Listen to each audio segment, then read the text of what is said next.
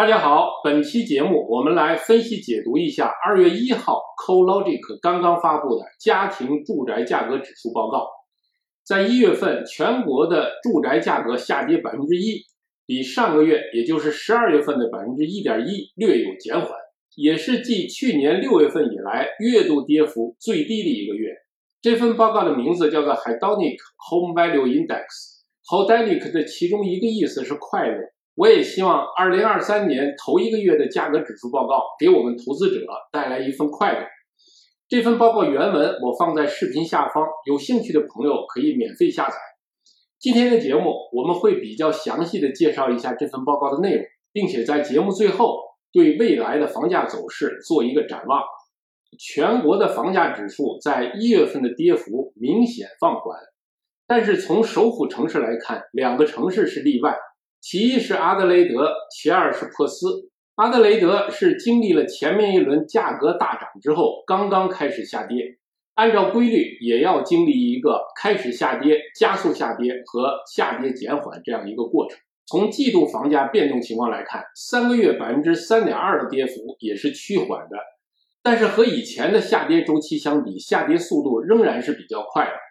各大首府城市的房价跌幅明显趋缓。跌幅最大的是霍巴特和布里斯班，跌幅分别达到了百分之一点七和百分之一点四。跌幅最小的是珀斯的百分之零点三和达尔文的百分之零点一。在这儿，我们稍稍做一点解读：上个月为什么霍巴特和布里斯班的房价是领跌的呢？我们经常说，澳洲各地的房产周期是不同的，这个不同表现在涨跌的先后、幅度和时间跨度上。像悉尼、墨尔本是最先开始上涨，也是最先开始下跌的。霍巴特和布里斯班开始下跌的时间相对比较晚，而且之前的上涨幅度非常的大。上涨幅度大就会造成下跌空间也大。目前这两个城市呢，正处在一个加速下跌的过程当中。我们经常讲，虽然澳洲房价的趋势不会完完全全复制过去的走势。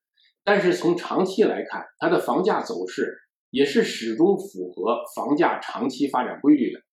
对于我们投资者来说，我们要做的就是去读懂这个规律，掌握这个规律，去帮助我们创造财富。悉尼的房价从十二月份的下跌百分之一点四，变为一月份的下跌百分之一点二，跌幅明显收窄。但是悉尼房屋的中价位在这次下跌当中首次跌破了一百万。这一点是悉尼房价的一个标志性事件。悉尼的房价中价位向上突破一百万是在什么时候呢？是在二零二一年的三月份。换句话说，目前的悉尼房价的中价位已经跌回到二零二一年三月份的水平。这份报告指出，近期房价走势的一个明显的特征就是高房价的止跌迹象非常明显。有些地方已经开始回升，整个澳大利亚首府城市的高价房的季度跌幅，由去年九月份的最大跌幅的百分之六点一，变为截止至一月份的三个月跌幅的百分之四，这是一个非常大的转变，也是一个非常重要的信号。我们之前在视频当中也介绍过各大城市的高价房、中价房和低价房。按照以往的规律，高价房总是率先上涨和率先下跌。那么这次高价房的明显止跌，会不会预示着房价趋势的转变呢？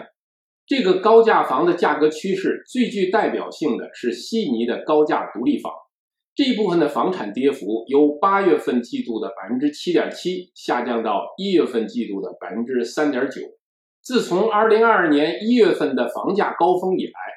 这部分高价房的跌幅已经达到了百分之十七点四，跌幅的减缓可能预示着有更多的买家开始从低位买入。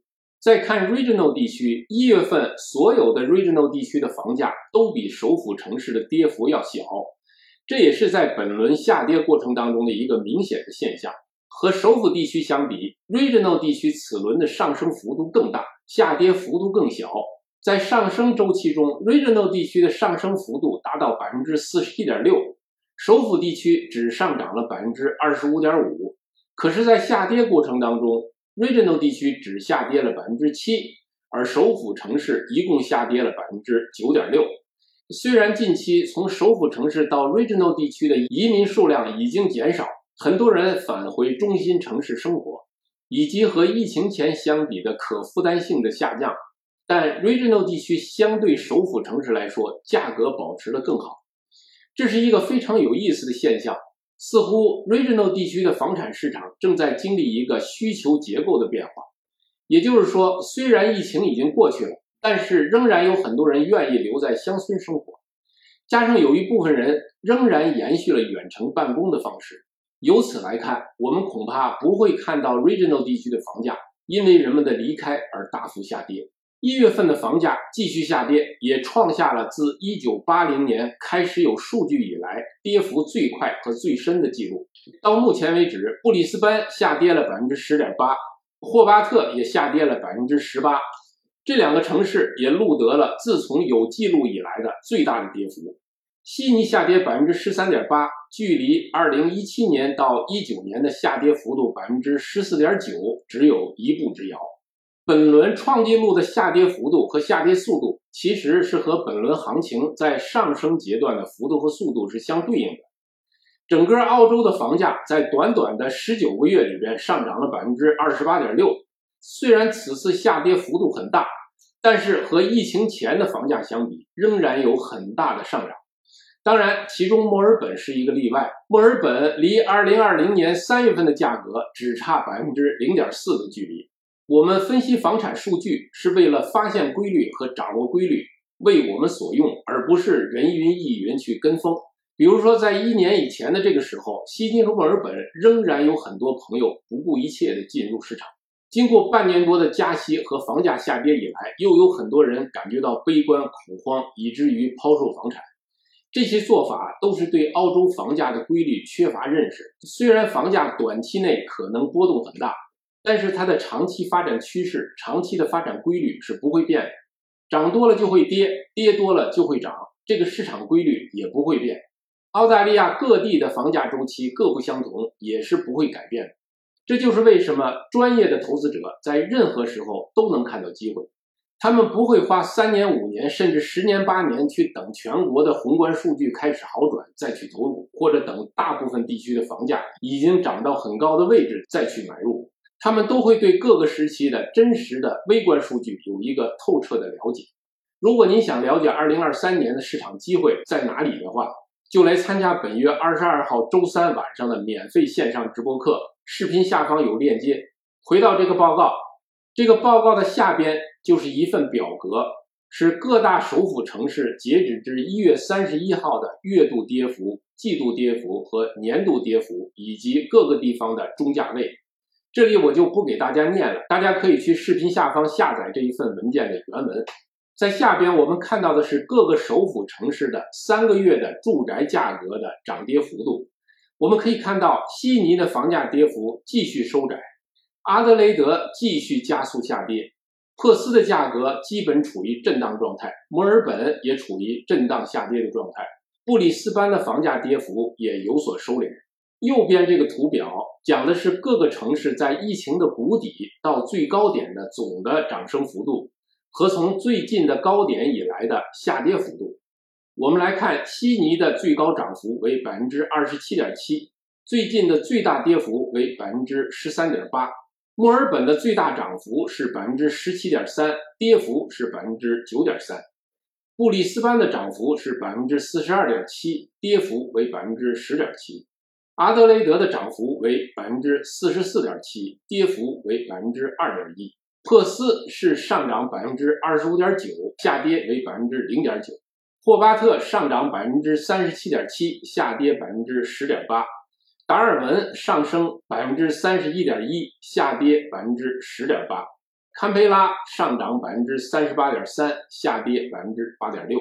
下面这个表是澳洲的各大首府城市和 regional 地区的一个月、前三个月以及十二个月以来的房价变化情况。